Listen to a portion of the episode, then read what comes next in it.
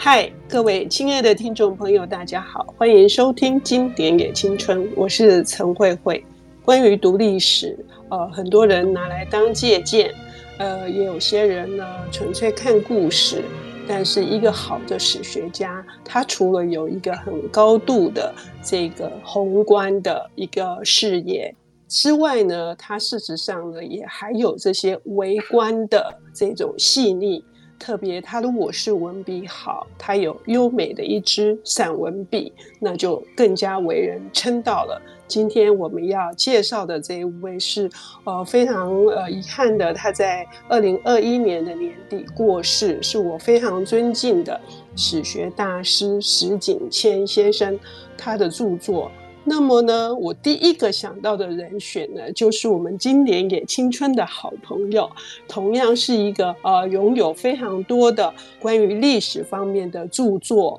以及译作的廖彦博先生。他最近的这一本《一本就懂中国史》才刚又新版上市啊。还有非常多的很好的这个呃作品，值得听众朋友们也去关注阅读。尤其是他跟白先勇老师合著的作品，像呃是这本《白崇禧与蒋介石》是这本书，我非常的喜欢哦。悲欢离合四十年，里面也读到非常多近代史。那么我想要跟大家郑重的介绍呃廖彦博，彦博你好。呃，慧慧姐啊、呃，各位听众，大家好，我是廖彦博。嗯，今天我们要介绍石景谦先生的作品哦。你选的哪一本？我很好奇。我今天选的就是当那个慧慧姐告诉我说今天想谈这个呃石景谦的时候，我第一个跳出来脑海的就是胡若望的疑问。嗯，那。这本书让我就是因为我是在大学的时候读到这本书哈，那我觉得这本书其实非常非常的经典，它其实很能代表就是石景谦他的治史跟他的那个书写的风格。嗯，哎、欸，其实哈，很多人读了是满头的问号，也是 也是不是吴若望的疑问而已，是很多人的疑问。是是 是，呃，这我我刚开始读的时候，我也是觉得说，哎、欸。这个不只是胡若望的疑问哈，因为这本书一开始的场景就是在那个欧洲哈，在巴黎的疯人院里面，然后 就胡若望已经被拘禁了两年了，因为其实他一个不会说欧洲语言，然后只会说可能是广东话吧哈，然后和一些那种腔调很重的官话的一个中国人哈，然后被关在欧洲啊，然后行径大家都觉得他是疯子。那后来终于有一个在中国住了二十几年的一个神父哈，来来看他，来把他保出来这样子。嗯，他说的第一句话就是为什么要关我哈？这就是胡若望的疑问，这是他一一下就破题了哈。就是这个石景谦一开始的场景就是这样子。那我当年在读的时候也是觉得说，哎，为什么要关他？然后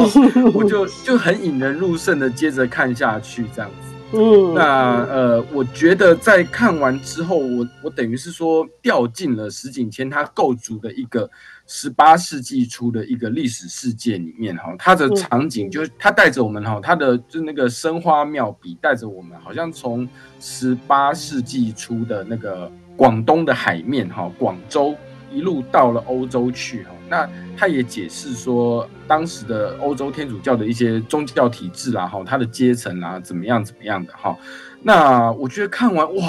这整个故事这样下来，好像就是被这个作者他的强大的叙事能力哈所调动，然后就一路的跑来跑去这样子，好像完成了一个十八世纪的时光之旅。呃，这个年代是一七呃二一年左右，哈。是是是，也就是差不多是康熙六十年。那这个时候，呃，对于天主教，呃，还没有后来的那么大幅的镇压，就是他还康熙还算是比较稍微宽容一点的，是呃。那可是我们在这本书里面还是看到两个文化，就是呃之间有一个很大的这个矛盾跟呃落差。那这些热心的教士，呃天主教的教士，其实对于在中国如何这样子更加的扩展他们的这个宣教的呃，应该是任务吧，哈。那可是这个主角就是就是要把胡若望带回法国的这个傅圣哲，傅圣哲，呃、对这个神父好像跟别的这个呃天主教的神父又不太一样，这个是不是也是一个值得我们去关注的？就是说，其实他们有派系的差别，还有为什么石景谦想要拿这个？其实胡若望谁也都不认识啊，他也不是什么，他也不是什么英雄，而且他还被当成 对，对他为什么会有这么多的史料？我们在读的时候，这么多的史料呈现出他的经历呢？是，其实就是我们简单的说的话，胡若望他的所有的事迹，我们都是从傅盛哲神父留下来的资料里面来看的哈。嗯、那石景谦是完全从。傅盛泽留下的一些笔记啦，还有他的记载下面啊，来呈现出胡若望这个人，包括他后来到了欧洲之后的一些疯癫的行径。那我觉得把傅盛哲神父跟胡若望这两个人摆在一起，也是一个历史的或者说命运的错误的安排。就是他们两个人，如果我们撇开把时代的背景整个拿掉的话，你看他的傅盛哲神父里面的叙述，就是说，呃，其实傅盛哲神父是一个学者性格比较浓厚的人呢。他来到中国之后呢，他就很想要，就是透过对中国文化的理解。然后来借机来宣扬他的呃，就是天主天主教，然后扩展天主教的这个教义啊，然后就是扩展他的信徒。呃，他其中一个呃很重要的一个论点，就是说他觉得《易经》里面提到了很多很多上帝哈跟耶稣，他觉得这这实在是一个很重大很重大的发现，而且其他的人他的同僚们呃对《易经》或者说对中国经典的理解都是错的。嗯，那他想要对这个进行更深入的研究，那谁知道他常常被撤走，他觉得然后被一些他的同才或者说他的上级的一些也是传教士，像是那个戈维里几位传教士也是来中国的，然后他觉得被他们扯后腿，那所以说他希望在调回欧洲的时候呢，能够继续进行这个研究，所以他买了很多很多中国书哈。我记得他运到四千本了，四千本。对对对，光是就是说他在广州等了一下哈，那后来还有一些没等到，但是光是他带回去就十四大箱哈装船，但他需要有一个初通文墨，然后呢呃能够听得懂他的指令的一个中国人哈来帮忙他整理，因为毕竟中文不是他的母语嘛哈，那他需要有一些就是在呃文书方面的帮忙的一个帮他打下手的人。那后来有人跟他推荐了胡若望，那胡若望我们这个名字就知道他，他其实就是天主教在中国哈，从利玛窦就是在明朝万历末年利玛窦以来的成果，活生生的成果哈。因为胡若望他是取的就是这个 John 哈，就是天主教的教名哈。那至于说胡若望跟这个傅圣哲之间呢，还有产生什么样的一个命运的冲突跟？这个撞击哈，表现出这个东西方文化的一些差异，我觉得这是我们接下来可以再继续的深谈的一个一个题目，这样子。嗯，因为故事才刚要展开，是是是，就是因为傅盛哲原来他期待的哈，是一个看起来是优雅又干净，然后就是有具有语语言能力，可是他因为刚刚彦博说的，他的上级阻挠他，以至于最后这个胡若。望自告奋勇来的时候，他觉得他这个人看起来很惨淡，然后很 很潦倒，很绝望，又黑漆麻乌的。但是他没有办法了，他只好带走了胡若望了。真的，接下来是那个厄运的展开。我们要休息一下，等一下回来听彦博跟我们讲石景谦的《胡若望的疑问》。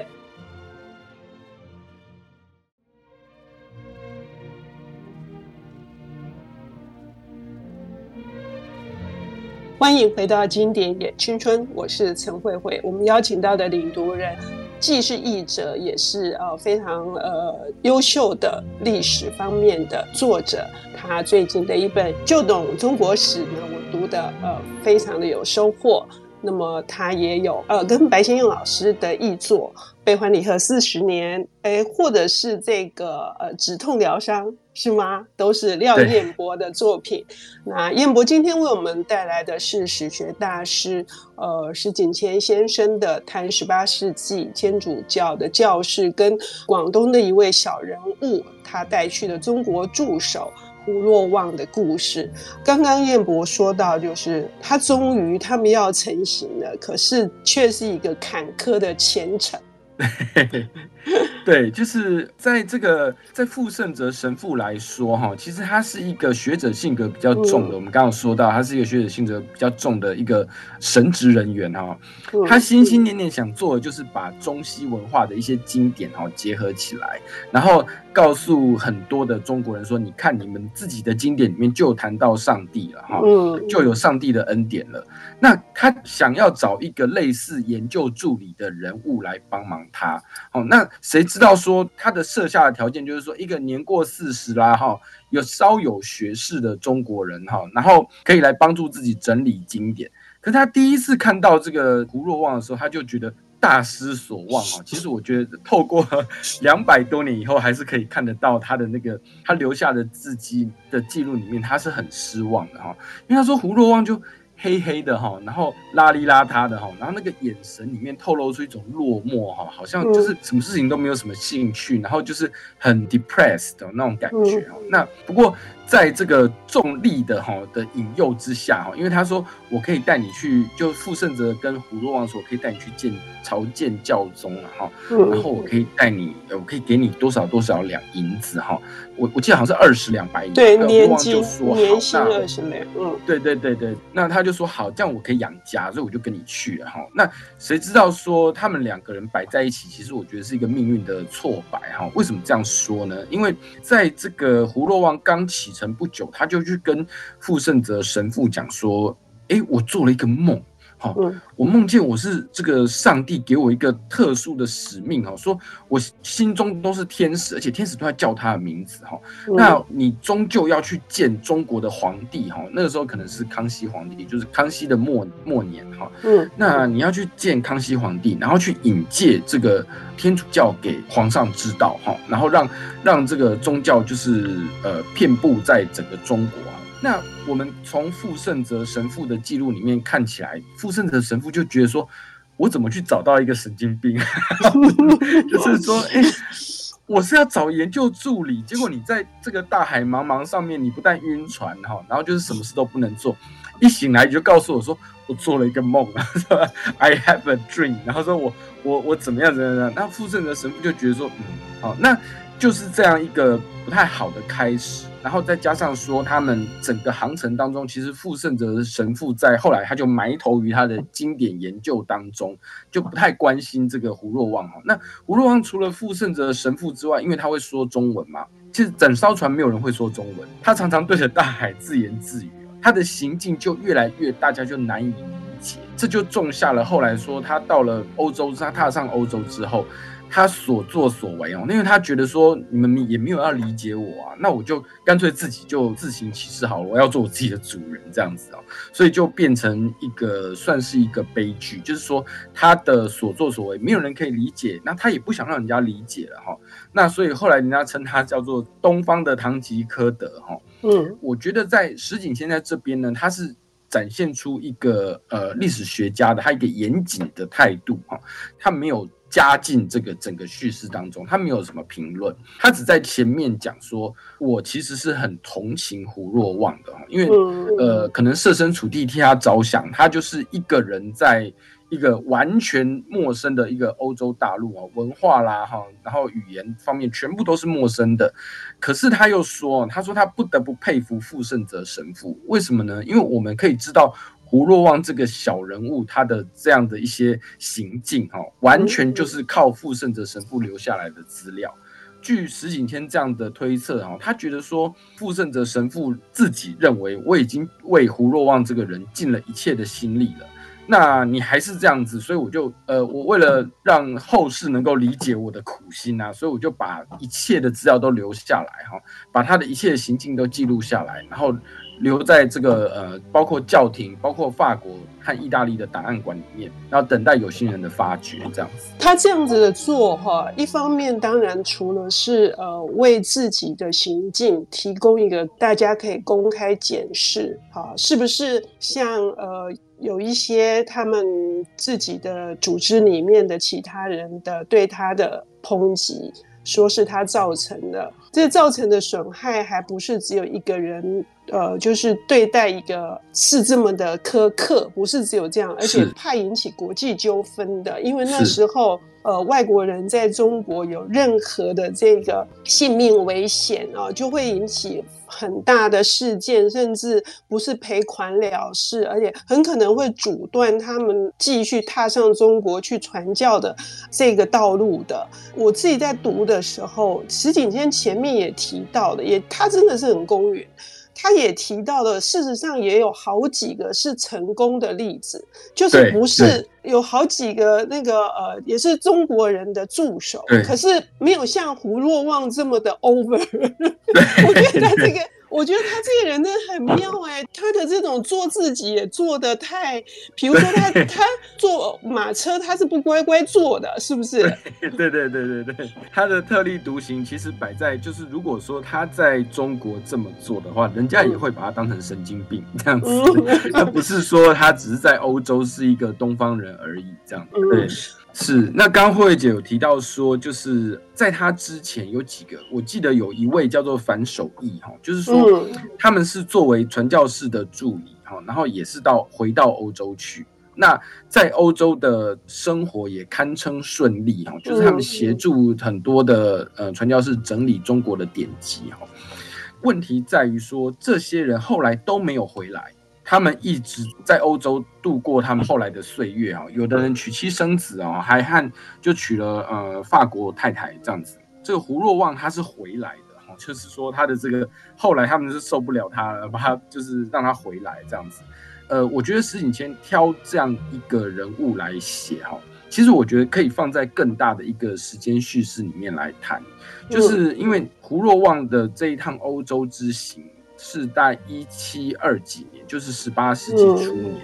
那距离那个就是鸦片战争，嗯，西方用船坚炮利来打开中国，然后，呃，像包括法国在内，他们是用强制的哈，跟签订条款来传教，还有一百多年的岁月。这一百多年之前啊，在当时的中国的人里面哈，他们是怎么样看待这个西方的人物呢？还有西方的宗教的哈？我觉得呃，石景谦用很呃令人着迷的一段文笔哈来叙述哈，告诉我们整个时代的氛围，然后让我们可以整个读进去有一种沉浸式的阅读的体验哈，这是非常难得的哈。这因为这是提供我们在呃十十九世纪的一些西方帝国主义的对中国侵略之外的更前面的一段历史论述。我非常同意这个彦博说，这个沉浸式的阅读，尤其是胡若望回到家乡的时候，他的那种恶行恶状吗？还是说他的那种，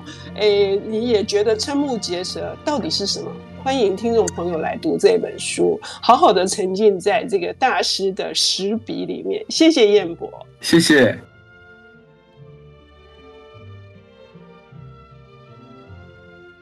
本节目由 IC 之音与瑞木读墨电子书联合制播，经典也青春与您分享跨越时空的智慧饗宴。